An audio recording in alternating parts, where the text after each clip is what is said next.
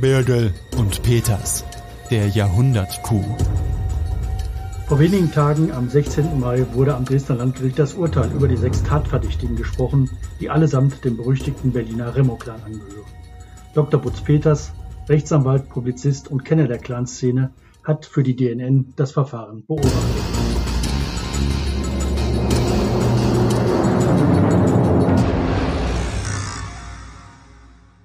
Hallo und herzlich willkommen, liebe Hörerinnen und Hörer, zu Teil 3 des DNN-Podcasts der Jahrhundertkuh. Heute spreche ich mit Dr. Butz-Peters über die eklatanten Sicherheitsmängel bei den staatlichen Kunstsammlungen und warum die Täter so leichtes Spiel hatten.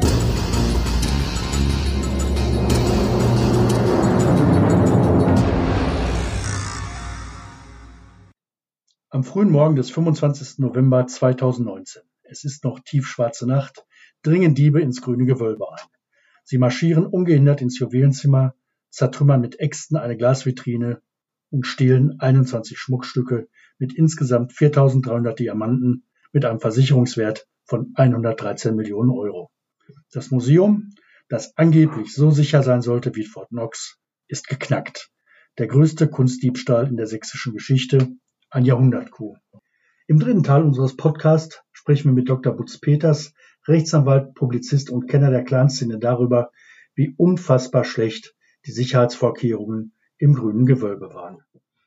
Ja, Butz, da kann man nur staunen. Es fängt damit an, das hatten wir in Teil 1 schon erwähnt, dass äh, die Scanner am Außengelände nicht funktioniert haben, dass man quasi unbeobachtet auf das Gelände vor dem grünen Gewölbe kommen konnte, dass man Gitterstäbe ansägen konnte, dass man am Ende Glasvitrinen zerschlagen konnte, dass man äh, auf den Kameras äh, nichts gesehen hat. Vielleicht gehen wir einfach mal der Reihe nach durch, welche Sicherheitsmängel da zutage getreten sind, obwohl es ja angeblich so sicher sein sollte wie Fort Knox. Das Ergebnis der Fehleranalyse ist, dass es einen Kardinalfehler gegeben hat und dann mindestens sieben weitere Fehler, wahrscheinlich noch wesentlich mehr. Der Kardinalfehler ist gewesen, dass man sich keines Angriffs von außen versehen hat, dass man geglaubt hat, sowas kann nicht passieren. Wie einer der Mitarbeiter der staatlichen Kunstsammlung sagte auch, man hätte nicht mit einem nächtlichen Einbruch gerechnet. Das heißt, das Bedrohungsszenario, was damals wahrgenommen worden ist von den staatlichen Kunstsammlungen, so die Zeugenaussagen, war ein Angriff von innen. Also es war die Befürchtung, dass jemand sich dort, das ist ja alles oder sehr vieles ist da ja frei zugänglich im grünen Gewölbe, so wie es von August dem Starken damals ja eingerichtet worden war, dass sich jemand dort eine Vase oder etwas anderes schnappt und versucht zum Ausgang rauszukommen. Dass nachts eine Gruppe kommen würde ähm, und dann mit ja hohem kriminellen Know-how, mit hoher krimineller Energie ähm, durchs Fenster einsteigen könnte. Damit hätte keiner gerechnet und aufschlussreich war auch das, was Dirk Sündram, der damalige Direktor des Grünen Gewölbes, gesagt hat bei seiner Vernehmung, als er dann morgens angerufen worden sei von der Wache, die ihm das gesagt hätte, er spontan gesagt, wie sind die denn durch die Tür gekommen?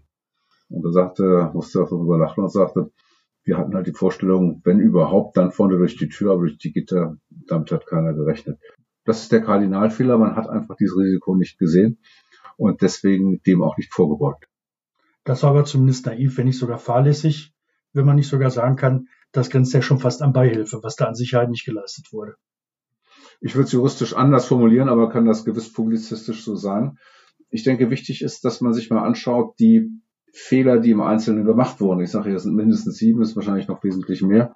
Das erste sind die Überwachungsbilder.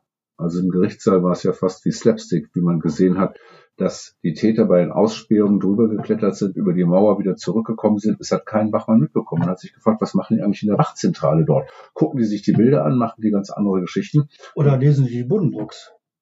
Zum Beispiel, nicht auszuschließen. Ähm, also auch am Tag des Einbruchs, also morgens äh, nach vier Uhr, ähm, da sind ja vier Täter über die Mauer geklettert, haben noch eine halbe Stunde ausgehabt, bevor sie eingestiegen sind. Auch da hat niemand was mitbekommen von, also in der Sicherheitszentrale von dem Bewachungsunternehmen. Und das war schon für uns Prozessbeobachter ein Riesenrätsel. Warum kriegt man sowas nicht mit? Es war einfach offensichtlich zu sehen. Es wurde beschrieben von Zeugen, dass in der Sicherheitszentrale 16 Monitore waren, aufgeschaltet waren. Und dort war, ja, hätte man das Ganze sehen müssen.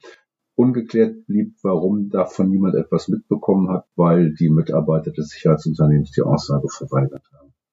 Der zweite Punkt ist, dass der Außenschutz überhaupt nicht funktioniert hat. Das heißt, ähm, das Sicherheitskonzept, ich sage es ganz einfach, hat halt vorgesehen, dass man, wenn sich Täter annähern, die im grünen Gewölbe schon draußen Alarm gibt und dann, um dann eine gewisse Vorlaufzeit zu haben, Polizei zu alarmieren und Maßnahmen zu ergreifen.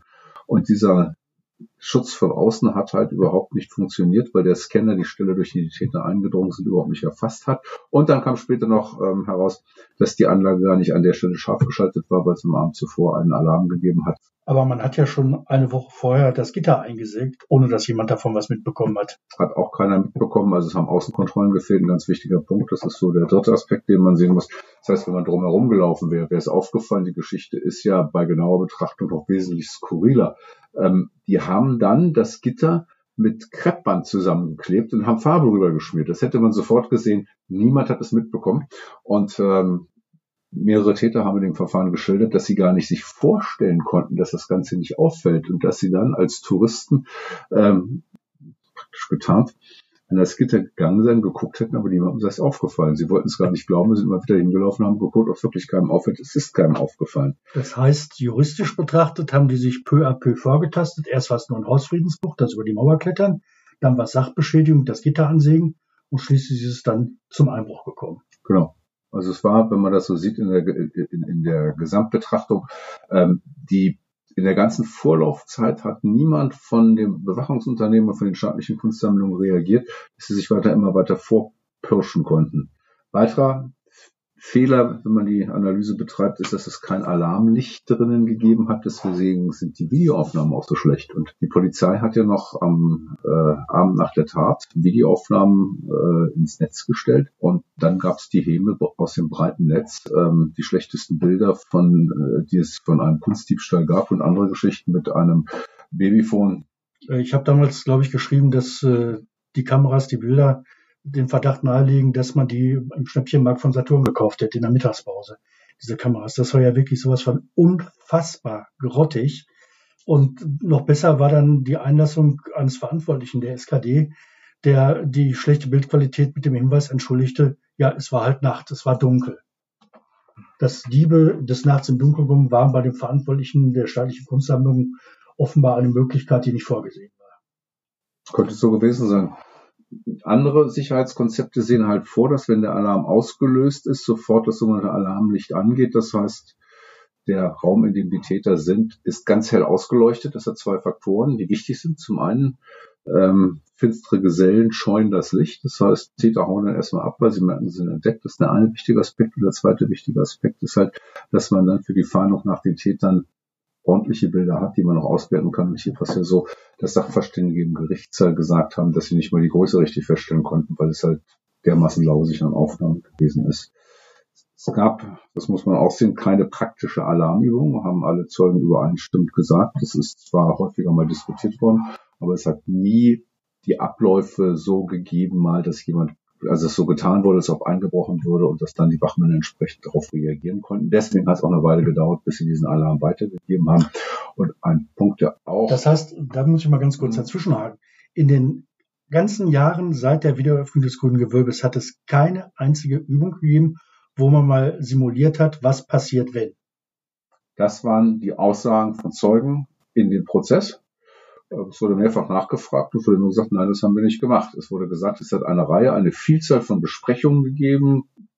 Beteiligt waren Vertreter von ganz verschiedenen Behörden, aber nie so, wie man das halt kennt von anderen Situationen, wo professionell überwacht wird, dass dann halt einfach einer mal guckt, ob er da einsteigen kann und dann guckt, an welche Reaktionen gibt es, dann reagiert. Das waren die Zeugenaussagen in diesem äh, Verfahren. Und letzter Punkt, den ich gerne nochmal ansprechen würde bei der Fehleranalyse. Es gab auch keinen Gesamtverantwortlichen. Als dann der ähm, Sicherheitschef, wie er mal genannt wurde, des Grünen Gewölbes gefragt wurde, wer ist denn eigentlich für die äh, Sicherheit im Grünen Gewölbe verantwortlich, hat er sinngemäß geantwortet, das ist eine gute Frage, hat eine Reihe von Leuten aufgezählt und Institutionen. Und als dann ein Richter nachfragte und sie auch, ja, ja, ich auch in gewisser Weise. Also ich glaube, vieles wäre anders gelaufen, wenn man einen Gesamtverantwortlichen gehabt hätte. Dem hätte man beispielsweise auch melden können, dass es ein Loch in diesem System gibt, dass es einen toten Winkel gibt und der hätte noch handeln müssen. Aber das Ganze hat jedenfalls, das ist das Bild, was sich vor Gericht jetzt ergeben hat, dies alles hat es nicht gegeben.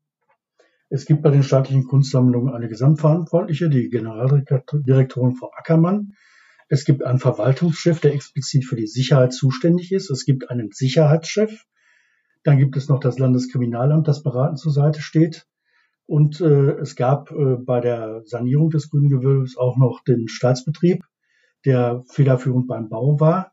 Und äh, in dieser Gemengelage wurde ein Sicherheitskonzept erstellt. Und am Ende fühlte sich keiner so richtig dafür verantwortlich, das zu kontrollieren, das nachzuhalten. Wer hätte das denn am ehesten sein müssen? Das kann ich aus der Ferne nicht beurteilen, weil das war nicht Thema in diesem Verfahren. Klar geworden ist, dass das System nicht funktioniert hat, dass es aufgrund der eben genannten sieben Punkte überhaupt nicht funktioniert hat. Ja, ist eine spannende Frage und ich denke, ähm, dass es eine Aufgabe ist, auch für die staatlichen Kunstsammlungen mal darüber nachzudenken, woran es da eigentlich gehakt hat. Zumindest öffentlich ist nichts bekannt geworden, dass es dort eine entsprechende Fehleranalyse gegeben hat und dass man der Bevölkerung mal erklärt hätte, wie konnte es denn zu diesem Jahrhundert kommen, wo ja doch offensichtlich ist, dass da vieles im Argen lag. Für mich stellt sich jetzt die Frage, normalerweise ruft man doch nach Verantwortung in einem solchen Falle. Wenn ich mir aber anschaue, bis auf den inzwischen im Ruhestand befindlichen Direktor des, des Grünen Gewölbe des damaligen, sind sowohl Frau Ackermann als auch der Verwaltungschef als auch der Sicherheitschef nach wie vor in Amt und Würden. Was jetzt die Generaldirektorin und Verwaltungschef anbelangt, denke ich, sollte man auch die Kirche im Dorf lassen. Frau Ackermann hat die Gesamtleitung und hat sie ja zu gucken, dass alles ordentlich läuft. Und Dirk Sündram als der Direktor des Grünen Gewölbes und auch der Brustkammer hat zu gucken, dass das alles als Kunsthistoriker, dass das alles funktioniert. Also es gibt keinen Anhaltspunkt dafür, dass Frau Ackermann und auch Herr Sündram Hinweise darauf hatten, dass hier mit der Sicherheit etwas nicht funktioniert. Und ich denke, deswegen sagte ich Dorf, äh, Kirche im Dorf lassen, ähm, die haben halt den Blick auf die Kunstgeschichte, wie kann man das möglichst gut machen, wie macht man es wirklich möglichst attraktiv.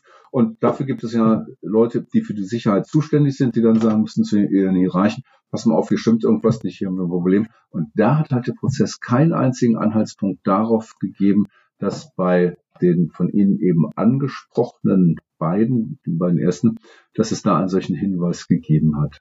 Ein weiterer Punkt ist die Glasvitrine, die zerschmettert wurde mit Axthieben. Angeblich sollte das Glas ja sicher sein und solchen Angriffen standhalten. Auch da hat es offenbar niemals zuvor mal eine Probe gegeben, ob man diese Vitrinen nicht dort zerstören kann. In dem Verfahren hat es keinen Hinweis darauf gegeben, dass es so ein Zerstörungsexperiment gegeben hat.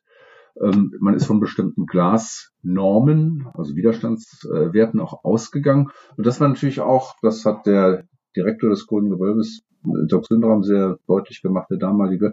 Es gab natürlich Überlegungen, wie machen wir eigentlich die Glasscheiben, was kann man noch sehen? Und da hat er gesagt, da muss man eine vernünftige Alternative finden.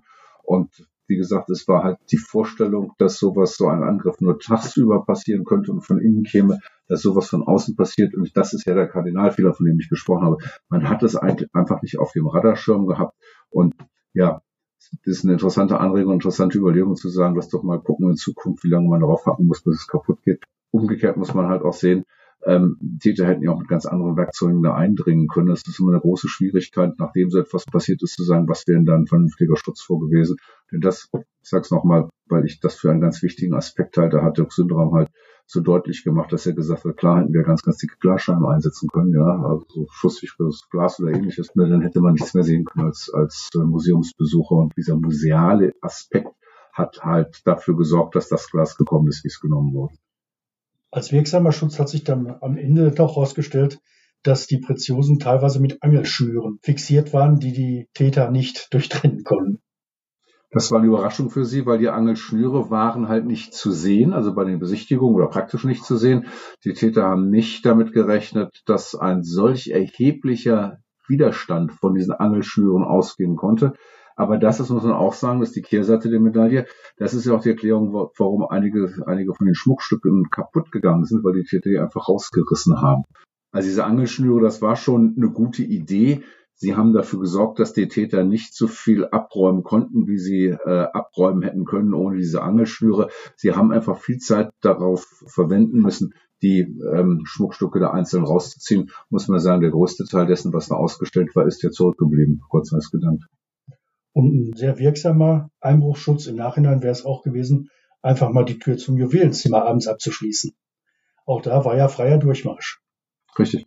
Hat auch einer Täter beschrieben, dass man da reingelugt hätte von einer, von der Chiaveri-Gasse aus, also reingelugt hätte und gesehen hätte, dass man bis dort durchkam. Und das war auch ein ganz wichtiger Aspekt halt bei den Tatplanungen, dass man wusste, dass man einen Blitzeinbruch machen kann. Und es hätte natürlich ganz anders ausgesehen, wenn man gesagt hätte, dort müssen diese Tür erst noch knacken. Wir wissen nicht, wie das Ganze geht. Aber es war von außen betrachtet, so hat es jedenfalls einer Täter geschildert, dass es einen freien Durchmarsch von dem Zimmer, in das die äh, Täter eingestiegen sind, ins Juwelzimmer. Unfassbar leicht. Das war der dritte Teil unseres Podcastes der Jahrhundertkuh mit Putz Peters. Nächste Woche sprechen wir über das Thema welche Erkenntnisse hat der Prozess gebracht? Wie ist der Prozess zu bewerten? Vielen Dank bis hierhin. Birgel und Peters, der Jahrhundertkuh.